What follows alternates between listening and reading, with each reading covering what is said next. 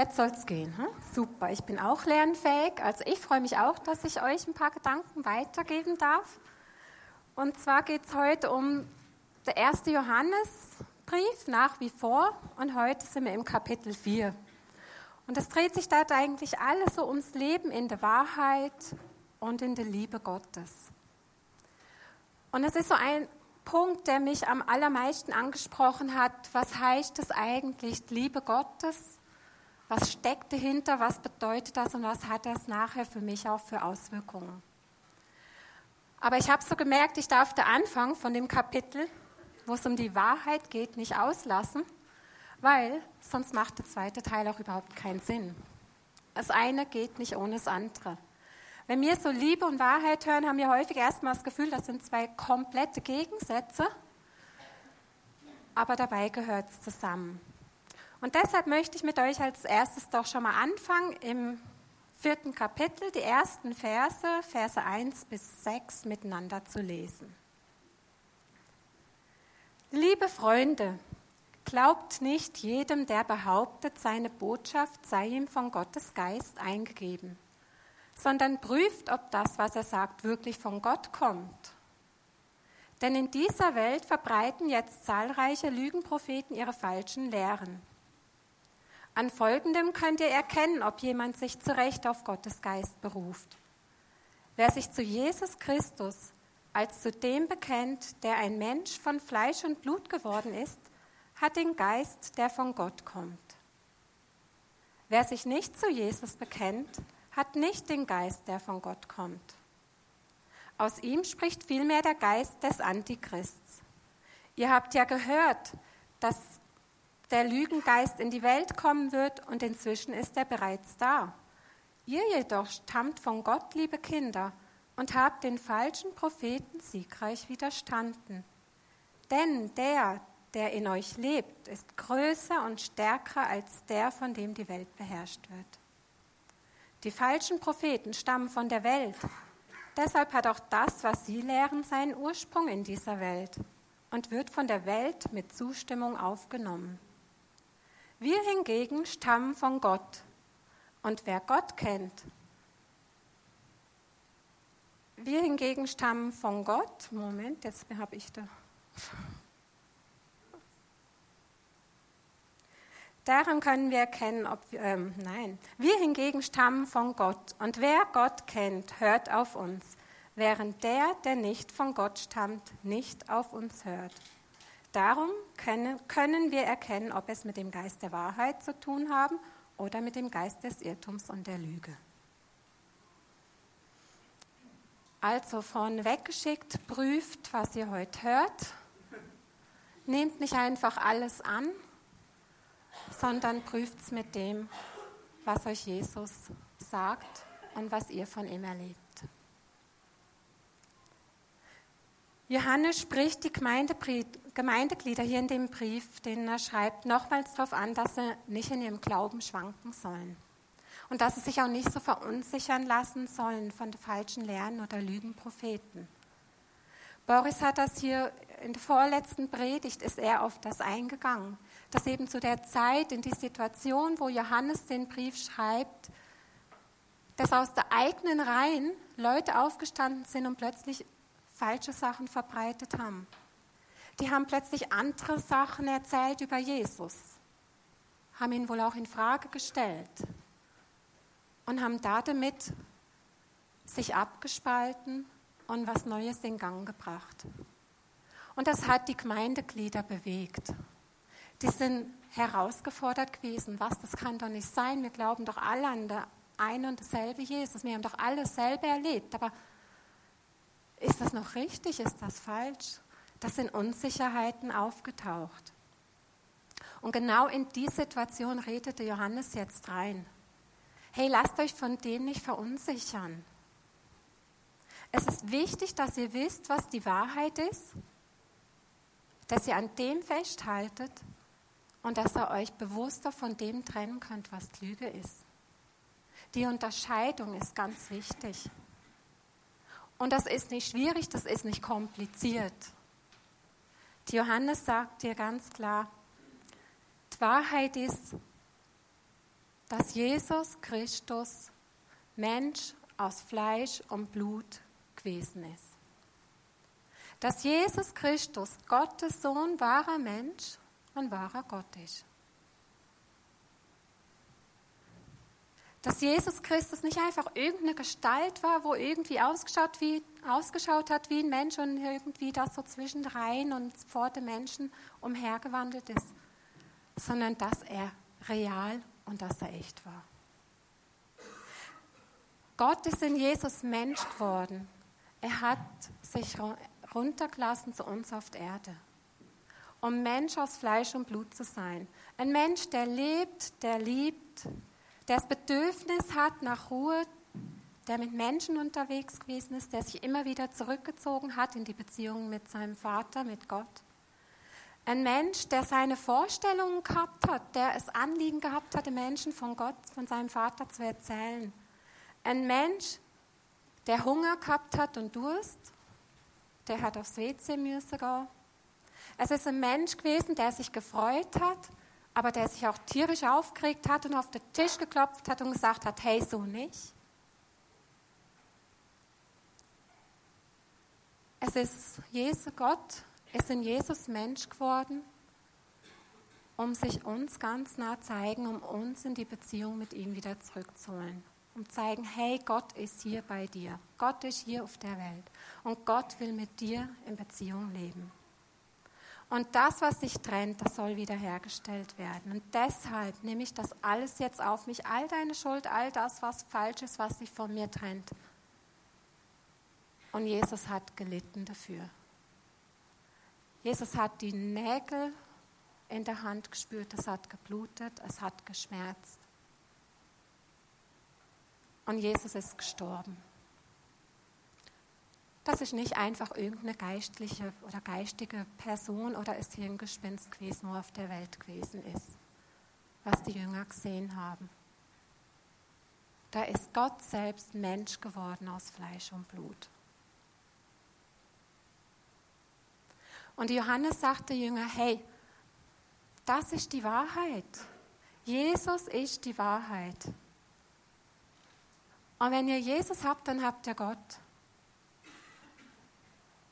Und wer über Jesus redet, der kann über, der redet durch Gott, durch den redet Gottes Geist. Aber wer Jesus nicht hat, der kennt auch Gott nicht.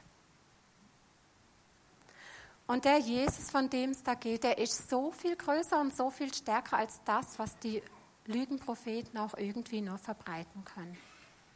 Alles, wo die verbreiten, das hat nicht Hand und Fuß, aber das, was Jesus sagt, das, was Jesus verkörpert, das, was er vorlebt, das ist real. Und das ist so viel größer als das, was wir uns überhaupt vorstellen können. Und an dem haltet fest, das ist die Wahrheit. Im Vers 4, ich finde es so super, da sagt Johannes, also er, er sagt ihnen nicht nur, hey, das ist die Wahrheit, er geht auch wirklich auf sie ein auf die Gemeindeglieder und sagt ihnen, ihr jedoch stammt von Gott und ihr habt den falschen Propheten siegreich widerstanden, denn der, der in euch lebt, ist größer und stärker als der von der Welt beherrscht wird. Ihr habt richtig gehandelt. Hey, haltet an dem fest. Jesus ist doch in euch. Lasst euch nicht verunsichern. Das ist Gottes Geist, der in euch wirkt. Haltet an dem fest und den lasst leben. Merkt ihr es? Und das mitten in der Welt.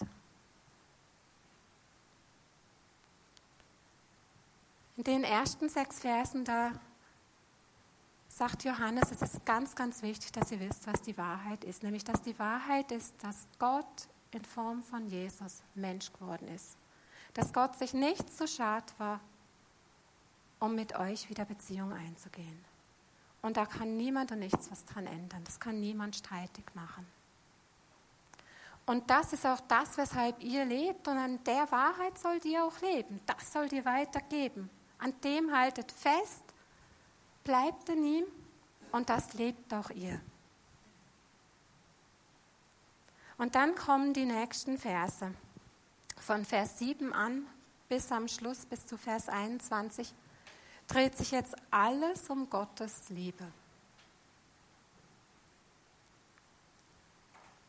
Es geht darum, dass wir das, was die Wahrheit ist, jetzt auch leben. Und dass wir das leben, weil Gott die Wahrheit ist und weil Gott die Liebe ist. Und das ist das, was mich besonders anspricht. Aber ich möchte jetzt erst, bevor ich da auf die Liebe von Gott und was das für uns heißt, nachher, möchte vorher erst mit euch die Verse auch noch leben, lesen. Meine Freunde, wir wollen einander lieben, denn die Liebe hat den Ursprung in Gott und wer liebt, ist aus Gott geboren und kennt Gott. Wer nicht liebt, hat Gott nicht erkannt, denn Gott ist Liebe. Und Gottes Liebe zu uns ist daran sichtbar geworden, dass Gott seinen einzigen Sohn in die Welt gesandt hat, um uns durch ihn das Leben zu geben. Das ist das Fundament der Liebe. Nicht, dass wir Gott geliebt haben, sondern dass er uns geliebt und seinen Sohn als Sühneopfer für unsere Sünden zu uns gesandt hat. Meine Freunde, da Gott uns so sehr geliebt hat, sind auch wir verpflichtet, einander zu lieben. Ihn selbst hat niemand je gesehen, doch wenn wir einander lieben, lebt er in uns und seine Liebe hat uns von Grund auf erneuert. Woher wissen wir, dass wir in Gott leben und dass Gott in uns lebt? Wir erkennen es daran, dass er uns Anteil an seinem Geist gegeben hat. Ein weiterer Grund für unsere Gewissheit ist der, wir haben gesehen und können bezeugen, dass der Vater seinen Sohn als Retter der Welt zu uns gesandt hat.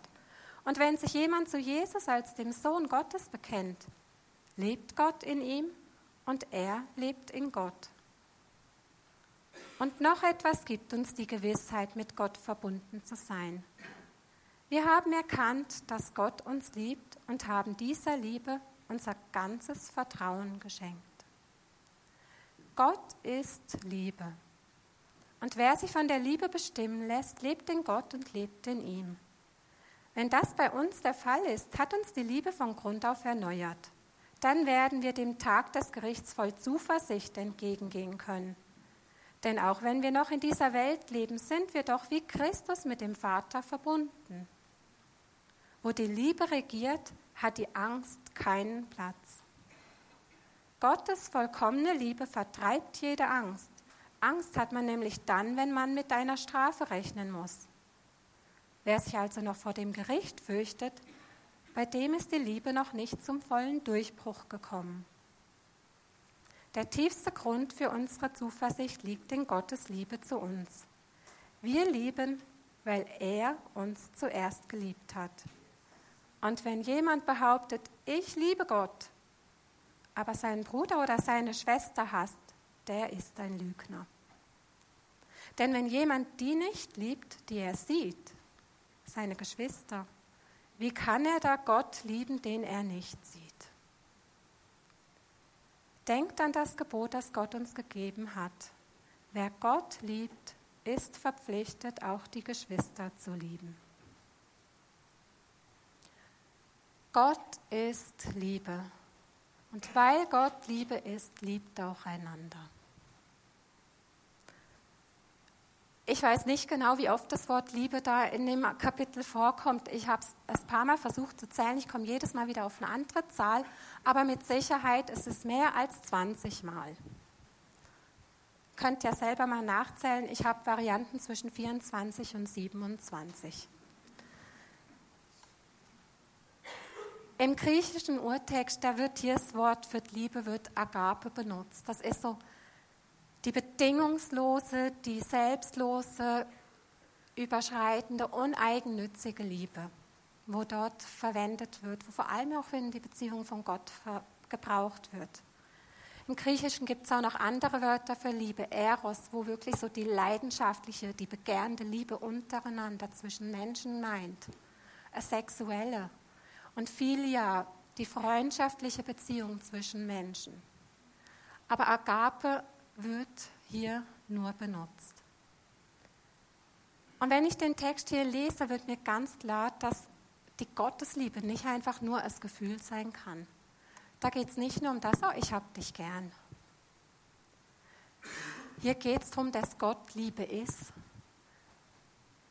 Liebe scheint Gott zu sein, das Wesen zu sein, eine Eigenschaft, eine Grundeigenschaft von Gott zu sein. Und wenn wir das in der Bibel auch lesen, immer wieder so, wie Gott Menschen geschaffen hat und bis heute und alles, das ist einerseits eine Haltung, aber da ist auch die Handlung. Das hat Boris auch schon einig gebracht, merkt ihr es? Es ist nicht nur das Gefühl, ich liebe dich, sondern das kriegt auch Gestalt, es wird praktisch.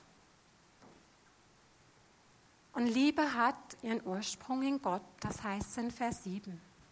Vom Beginn an, wenn wir schon in der Schöpfung schauen, da, da schaut Gott, dass alles, was wir jetzt auf der Erde sehen, geschaffen wird. Und die Krönung von dem Ganzen sind die Menschen.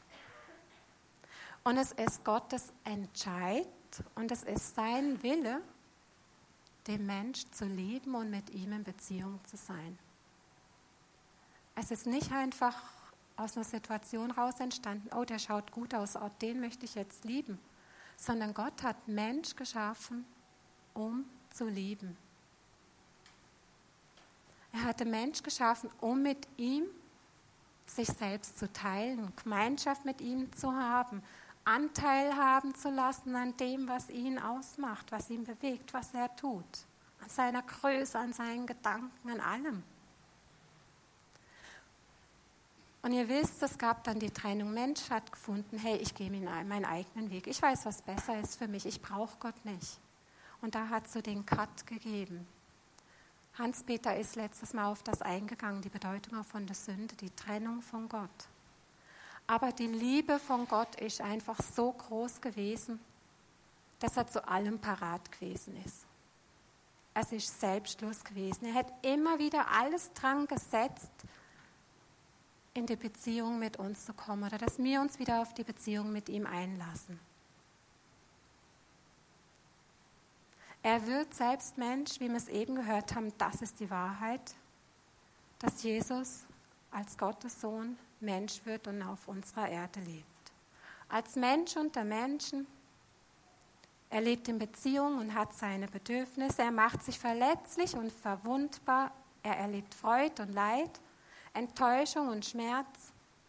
Er nimmt teil an dem, was uns als Menschen bewegt. Er wird Teil von dem, wo wir leiden, wo wir herausgefordert sind. Das ist ihm alles vertraut.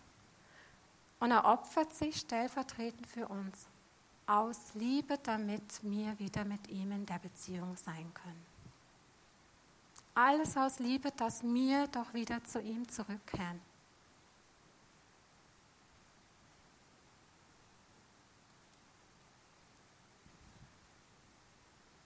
Und es ist eine ganz bedingungslose Liebe.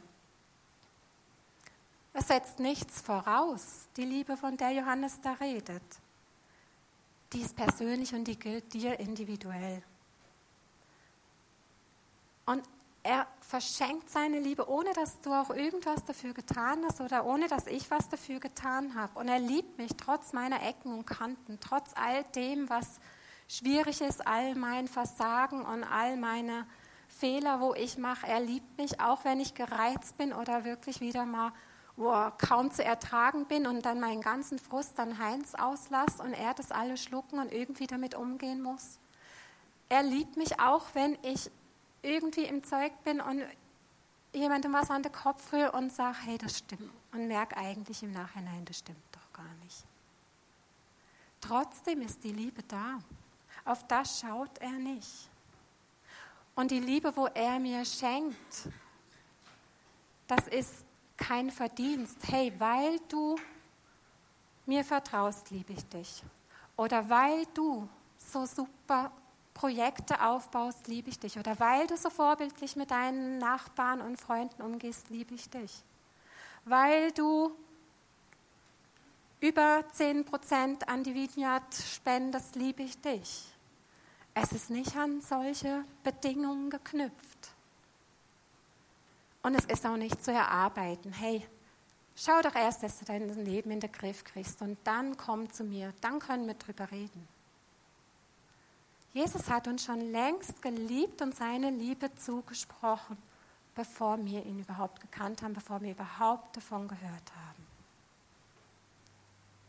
Ich habe dich je und je geliebt, heißt es mir in mir. Noch bevor du überhaupt von mir was gehört hast.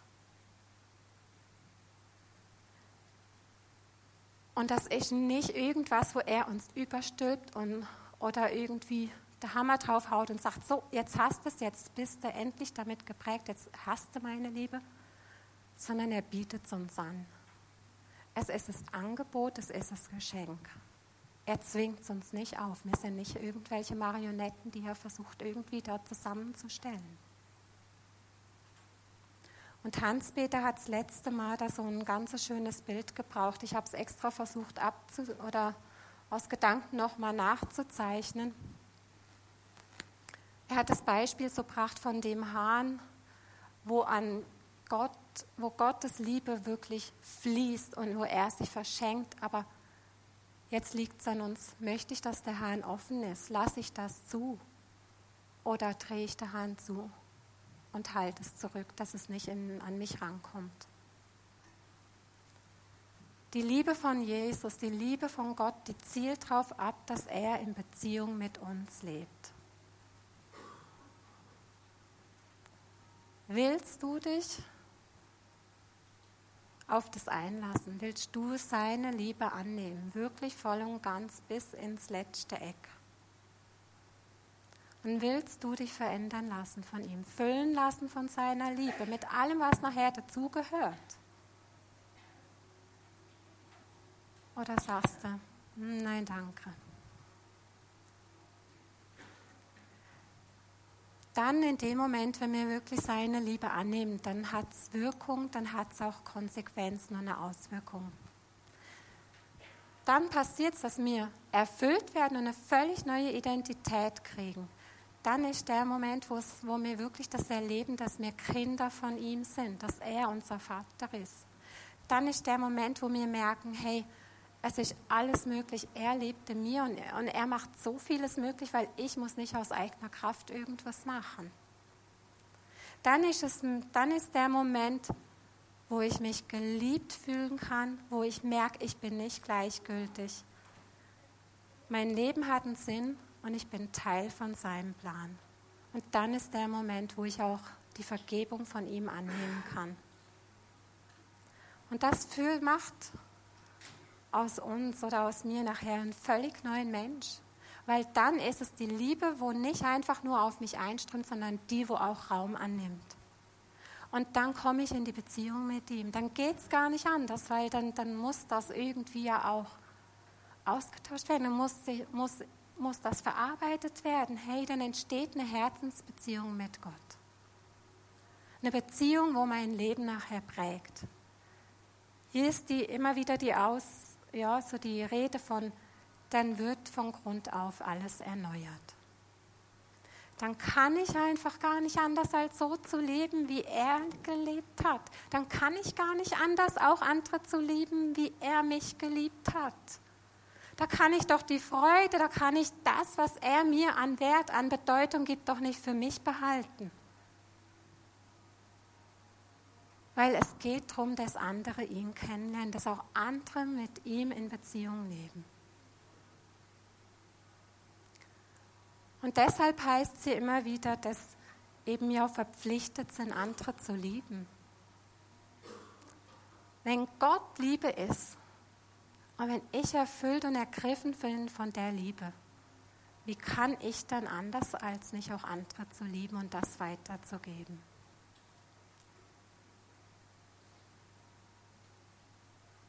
Das heißt nachher nicht, dass alles super ist und dass ich mit allem einverstanden bin, dass, oh du heile Welt, plötzlich ich mit jedem gut auskomme äh, und mich nicht mehr nervt, wenn jetzt mein Mann irgendeinen Fehler macht oder mir was sagt. Oder wenn die Nachbarn immer wieder da versuchen, Streit zu suchen. Das heißt nicht, dass, ich deshalb, dass deshalb nachher alles in Ordnung ist, aber es gibt eine Veränderung. Es gibt die Veränderung, dass ich anfange, die Menschen um mich herum aus den Augen und mit dem Herz von Gott zu sehen. Mit dem liebenden Herz, wie er sie sieht.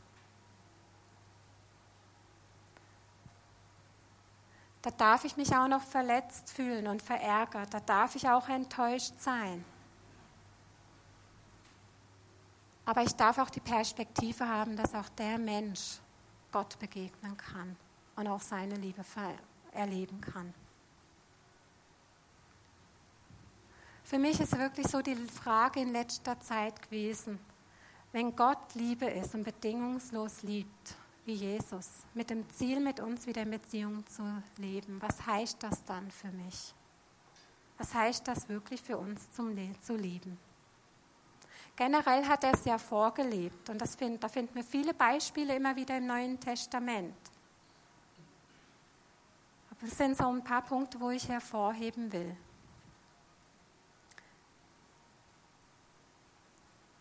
Das eine ist als allererstes, ich muss auch in der Beziehung mit ihm bleiben. Da heißt es ja immer wieder, der lebt in mir und ich in ich, er in mir und ich in ihm.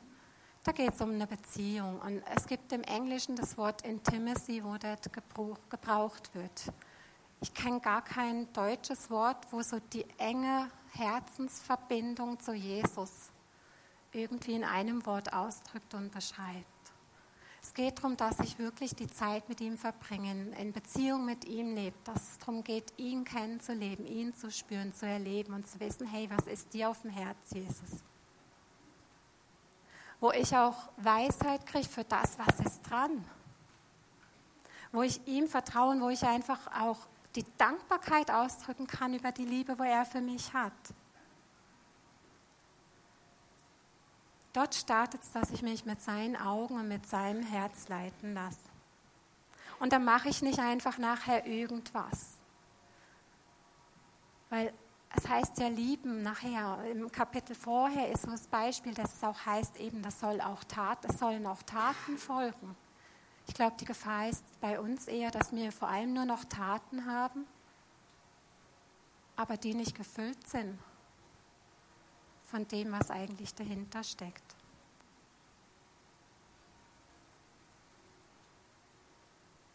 Es geht nicht darum, dass er uns irgendeinen Pflichtkatalog aufleben, auflegen will und wir uns einsetzen müssen und helfen müssen und überall einspringen müssen. Um das geht es nicht. Es geht darum, aus der Beziehung mit ihm heraus, herauszufinden.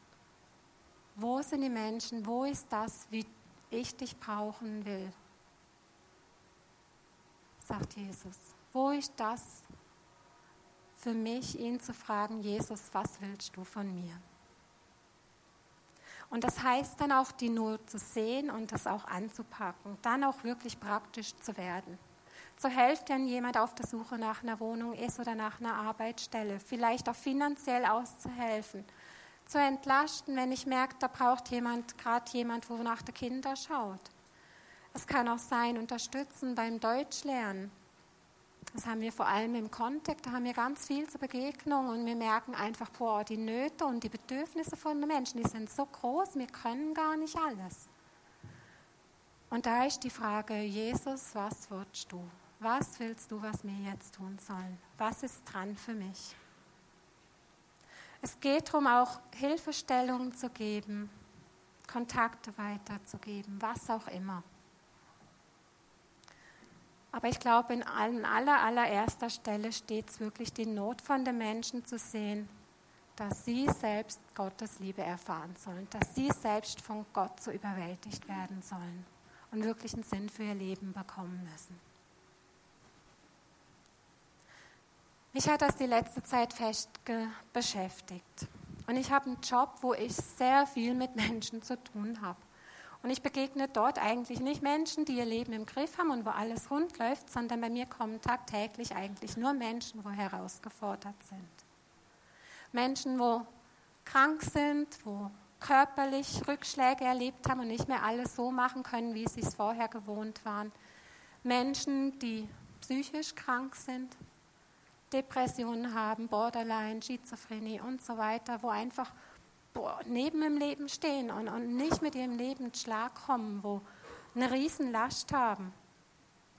Und was mir da immer wieder auffällt, das sind Menschen, die sind in ihrem Leben so gefesselt und gefangen und kommen wie aus dem nicht raus. Das sind kleine Sachen, wo mir vielleicht praktisch helfen können. Aber ihre eigentliche Not ist das, dass sie Jesus brauchen.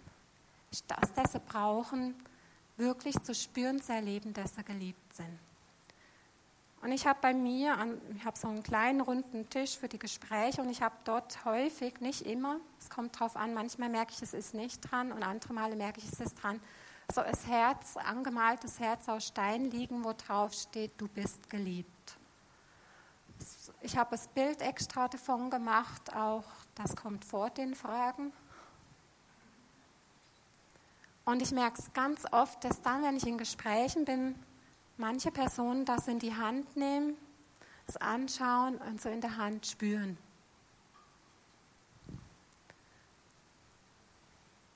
Und mir geht es nicht darum, dass die Menschen da nachher den Stein spüren, sondern dass sie angesprochen werden können von was, was wichtiger und tiefer ist, als einfach nur irgendeinen Job zu haben, eine Ausbildung abgeschlossen zu haben oder sonstiges. Dass die Menschen wirklich Jesus erleben können. Und das sind so viele Menschen, ich weiß nicht, ob ihr es auch merkt in eurem Umfeld, wo einfach in ihrem Leben, in ihrem Hintergrund so vieles kaputt ist. Wo keine Beziehung haben, wo keine Freunde oder Verwandte haben, wo sie angenommen sind. Die völlig allein dastehen, wo einsam sind. Und das hat mich wirklich zum Nachdenken gebracht, weil ich so gemerkt habe, hey, und genau da für die Menschen ist es doch wichtig, ihnen zu sagen, hey, du bist geliebt. Da ist jemand, du siehst ihn jetzt nicht, aber du wirst ihn spüren, erleben. Der hat sein ganzes Leben für dich von Anfang an gegeben und alles dran gesetzt, um dir einen Sinn für dein Leben zu geben und dir zu zeigen, du bist wertvoll und du bist wichtig. Und der wird auch dein Leben verändern. Der wird, der wird dir helfen in allem, wo du drinnen steckst. Auch wenn sich Umstände nicht alle komplett verändern. Ich kann das nicht jedes Mal in jedem Gespräch so einfach der Person sagen.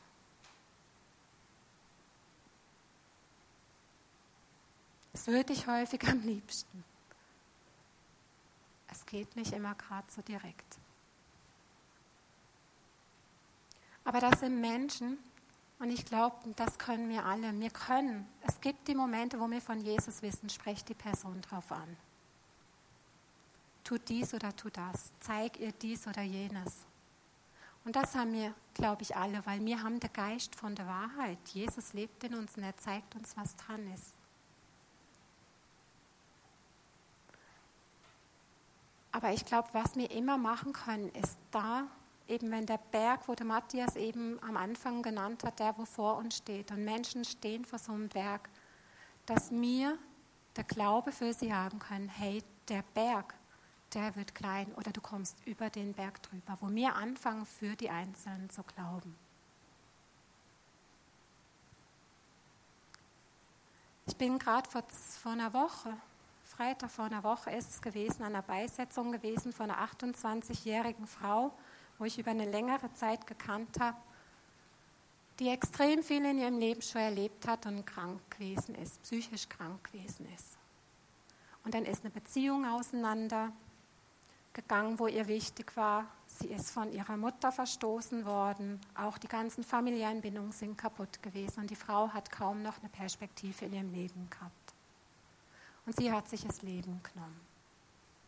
Und ich bin an der Beisetzung gewesen und da sind dann doch noch einige andere junge Menschen gewesen, alle auch krank und herausgefordert von ihrem Leben. Und das hat mich einfach so tief ergriffen, wo ich gemerkt habe, hey, wie privilegiert bin ich, dass ich Gottes Liebe erlebt habe und die spüren kann. Dass ich Jesus in meinem Leben habe und weiß, hey, wenn nichts mehr geht. Ich muss einfach, ich kann einfach mich an den Anker, wo ich in ihm habe, halten und ich weiß, dass er da ist und dass er hilft.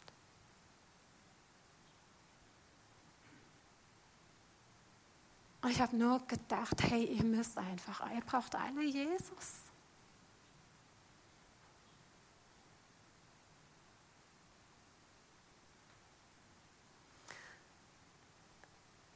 Und ich glaube, dass wir völlig neu ergriffen werden von dem. Die Liebe Gottes, wo wir selbst erlebt haben, dass die auch durch uns weiter geliebt wird. Durch das, was er ganz persönlich von mir und von dir will. Das ist so mein Anliegen gewesen, euch das jetzt heute mitzugeben. Wir können die Liebe Gottes aber nur weitergeben, wenn wir sie selber erlebt haben. Und ich weiß nicht, ob jeder, ob jede von euch wirklich im Moment sagen kann, hey, Gott, du bist Liebe. Ich habe deine Liebe erlebt. Ich weiß, du gibst meinem Leben so viel mehr Sinn als alles andere.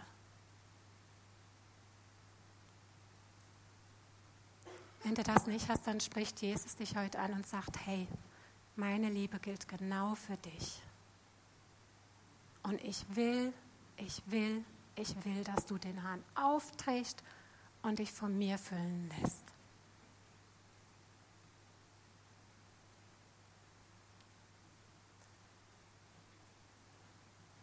Und wenn du merkst, hey, ich bin geliebt, ich habe alles und oh Jesus, das ist so genial und das muss einfach weiter, dann stell dir doch die Frage, und was und wo und wie soll ich und kann ich die Liebe weitergeben? Sprudelt einfach über von dem, dann ist vielleicht, hey, es Halleluja. Und so genial und ich gehe raus und ich spreche jeden an, hey, weißt du, dass du geliebt bist und es ist so genial. Fragt Jesus jetzt doch einfach, was ist für euch dran? Sehnt ihr euch selbst danach, erfüllt werden von seiner Liebe oder ist es der Punkt sagen, hey, und die Liebe soll weiter. So wie er mich geliebt hat, will ich auch andere lieben. Nehmt euch einen Moment Zeit. Vielleicht hat euch jetzt gar nichts heute angesprochen, das ist völlig in Ordnung.